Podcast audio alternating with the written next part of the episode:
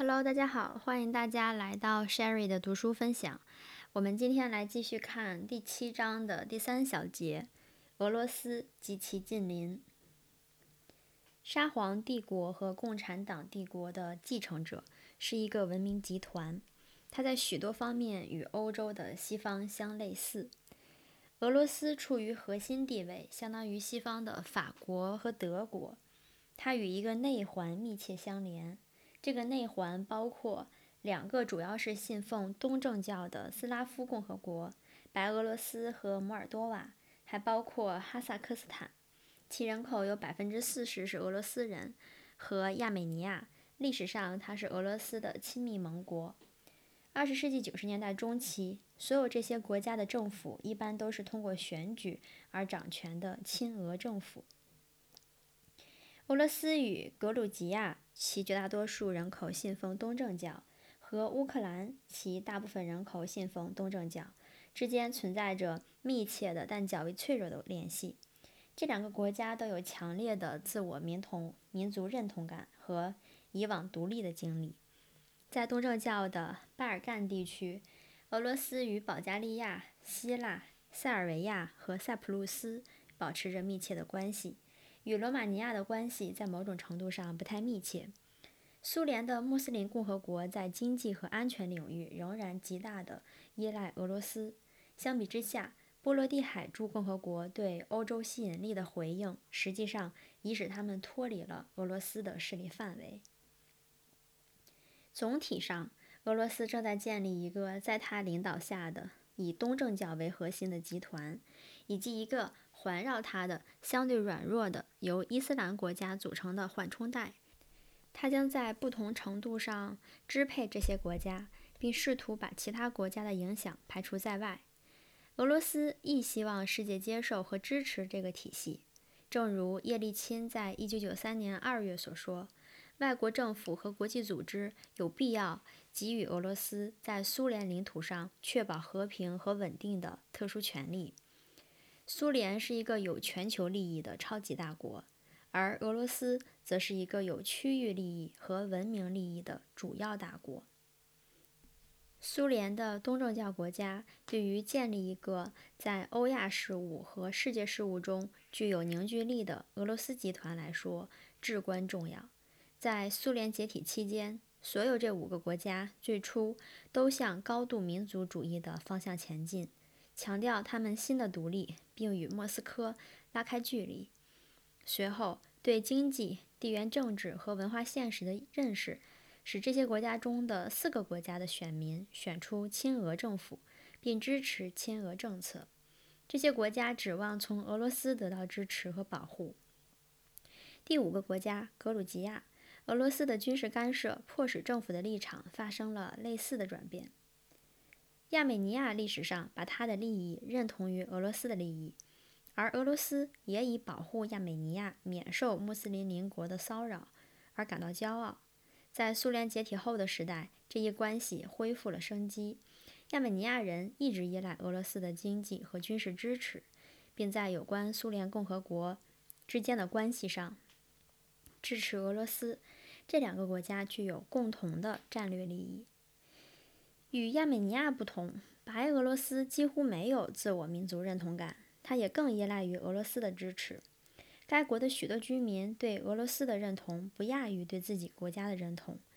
1994年1月，立法机关用一个保守的亲俄分子取代了掌权的中间派和温和民族主义者。1994年7月，百分之八十的选民选出了一位极亲俄的总统，他就是。弗拉基米尔·日里诺夫斯基的盟友，白俄罗斯早就加入了独联体，并且与俄罗斯和乌克兰一起是1993年成立的经济联盟的创始成员国。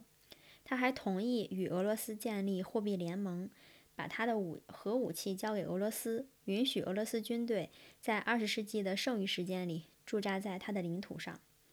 除国名外，到1995年。白俄罗斯事实上已经成为俄罗斯的一部分。随着苏联的解体，摩尔多瓦成为一个独立国家。许多人预料它最终将与罗马尼亚融为一体。对发生这一情况的担忧，在俄罗斯化的东部地区激起了分离主义运动。这一运动得到了莫斯科的暗中支持。俄罗斯第十四集团军的支持导致了德涅斯特河沿岸共和国的成立。然而，摩尔多瓦要求与罗马尼亚统一的情绪，由于两国经济问题和来自俄罗斯的经济压力而减弱。摩尔多瓦加入了独联体，扩大了与俄罗斯的贸易。一九九四年二月，亲俄的各政党在议会中选举，大获全胜。在这三个国家中，倡议将战略和经济利益结合起来的舆论，导致政府赞同与俄罗斯紧密结盟。在乌克兰，最终也发生了某种类似的变化。在格鲁吉亚，这一过程要艰难得多。格鲁吉亚在1801年以前曾是一个独立的国家，那年其统治者是国王乔治十三，请求俄罗斯人保护，以防范土耳其人。1918至1921年，在俄国革命的三年里，格鲁吉亚又获得了独立，但布尔什维克强行把它并入了苏联。当苏联完结时，格鲁吉亚再一次宣布独立。一个民族主义的联盟赢得了选举，但他的领导人实施自我毁灭的镇压，并被暴力所推翻。曾任苏联外交部长的谢瓦尔德纳泽回来领导这个国家，并在1992年和1995年两次总统选举中巩固了权力。然而，他面临着得到俄罗斯大量支持的。阿布哈兹的分离主义运动，以及被驱逐的加姆萨胡尔济阿领导的起义，他模仿乔治国王得出的结论说：“我们没有更大的选择。”然而转向莫斯科寻求帮助。俄罗斯军队进行了干涉来支持他，代价是格鲁吉亚加入独联体。一九九四年，格鲁吉亚同意无限期保留其领土上的三个俄罗斯军事基地。俄军的干涉首先削弱了格鲁吉亚政府，然后又支持他，从而把一心想独立的格鲁吉亚纳入了俄罗斯阵营。除了俄罗斯外，人口最多和最重要的苏联共和国是乌克兰。在历史上的不同时期里，乌克兰都曾经独立过。然而，在近代大部分时间里，它是莫斯科统治的政治实体的一部分。决定是决定性的事件发生在1654年。当时反抗波兰统治的哥萨克起义领袖博赫丹·赫迈尔尼兹基同意向沙皇效忠，以换取俄罗斯帮助哈萨克反对波兰人。从那时到1991年，除1917至1920年的短暂独立外，乌克兰在政治上一直受莫斯科控制。然而，乌克兰是一个具有两种文化的分裂的国家。西方与东正教之间的文明断层贯穿了它的中心地带，几个世纪以来一直如此。过去，西乌克兰有时是波兰、立陶宛和奥匈帝国的一部分。它的绝大部分人口是东夷教的信徒，他们实行东正教礼拜式，但承认罗马教皇的权威。历史上，西乌克兰人讲乌克兰语，他们的观念中有强烈的民族主义色彩。另一方面，东乌克兰人绝大多数信奉东正教，而且很大一部分人讲俄语。二十世纪初，俄罗斯人在乌克兰全部人口中占百分之二十二，土生土长的讲俄语的乌克兰人占百分之三十一。大部分小学和中学都用俄语讲课。克里米亚人口的绝大多数是俄罗斯人，直到一九五四年，克里米亚一直是俄罗斯联邦的一部分。那一年，赫鲁晓夫把它并入乌克兰，并借口是承认三百年前赫迈尔尼茨基的决定。东乌克兰和西乌克兰的区别明显地反映在这两部分人所持的态度上。例如，1992年底，西乌克兰三分之一的俄罗斯人说，他们深受那些反俄罗斯人的敌意之苦。而持这种态度的人在基辅只占百分之十。东西两部分的分裂，在一九九四年七月的总统选举中非常引人注目。在职总统利昂尼德·克拉夫丘克尽管与俄罗斯领导人有密切的工作关系，但他认为自己是一个民族主义者。他获得了西乌克兰十三个省的多数选票，最高的超过百分之九十。他的对手列昂尼德·库奇马在竞选中吸取了用乌克兰语演讲的教训，以类似的多数赢得了东部十三个省。结果，库奇马以百分之五十二的选票获胜。事实上，一九九四年乌克兰公众以微弱多数确认了一六五四年赫迈尔尼茨基的选择。正如一个美国专家所说，这次选举反映甚至集中体现了西乌克兰欧洲化的斯拉夫人与俄罗斯斯拉夫人之间在乌克兰应当成为什么样的国家这个问题上的分歧。这与其说是种族的分化，不如说是不同文化的分化。由于这一分裂，乌克兰和俄罗斯的关系可能沿着三条道路中的一条发展。二十世纪九十年代初，在有关核武器、克米克里米亚、乌克兰境内的俄罗斯人的权利、黑海舰队和经济关系方面，两国之间存在着巨大的争议。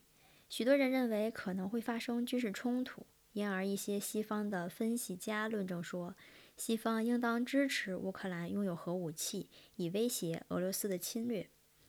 然而，如果文明起作用的话，乌克兰和俄罗斯发生冲突的可能就很小。这两个国家都是斯拉夫国家，他们的人民主要信仰东正教。几个世纪以来，两国人民之间有密切的联系。相互通婚非常普遍，尽管存在着极大争议，以及双方都受到来自极端民族主义的压力，两国领导人还是做了很大的努力，并在很大程度上缓和了这些争端。一九九四年中期，乌克兰选出了明显倾向俄罗斯的总统，减少了两国之间爆发严重冲突的可能性。尽管苏联其他地方发生了穆斯林和基督教徒的严重冲突，俄罗斯人和波罗的海诸国人民之间的关系非常紧张，并有一些战斗。但是，至1995年，俄罗斯与乌克兰之间实际上没有发生任何的暴力事件。第二种可能性，在某种程度上也许更为可能的是，乌克兰沿着文明断层线分裂成两个相互独立的实体。其东部可能与俄罗斯融合。分离问题首先始于克里米亚。克里米亚人口中的百分之七十是俄罗斯人。在一九九一年十二月的全民公投中，相当多的克里米亚公众支持乌克兰从苏联独立。一九九二年五月，克里米亚会议经投票宣布克里米亚从乌克兰独立。但其后又在乌克兰的压力下取消了投票结果。然而，俄罗斯议会通过了投票取消了1954年把克里米亚割让给乌克兰的决议。1994年1月，克里米亚人选举以与俄罗斯统一为竞选纲领的人作为总统，这使得一些人提出疑问：克里米亚是否将是下一个纳戈尔诺伊卡拉巴赫或？阿布哈兹，嗯，我不知道这这些都是啥。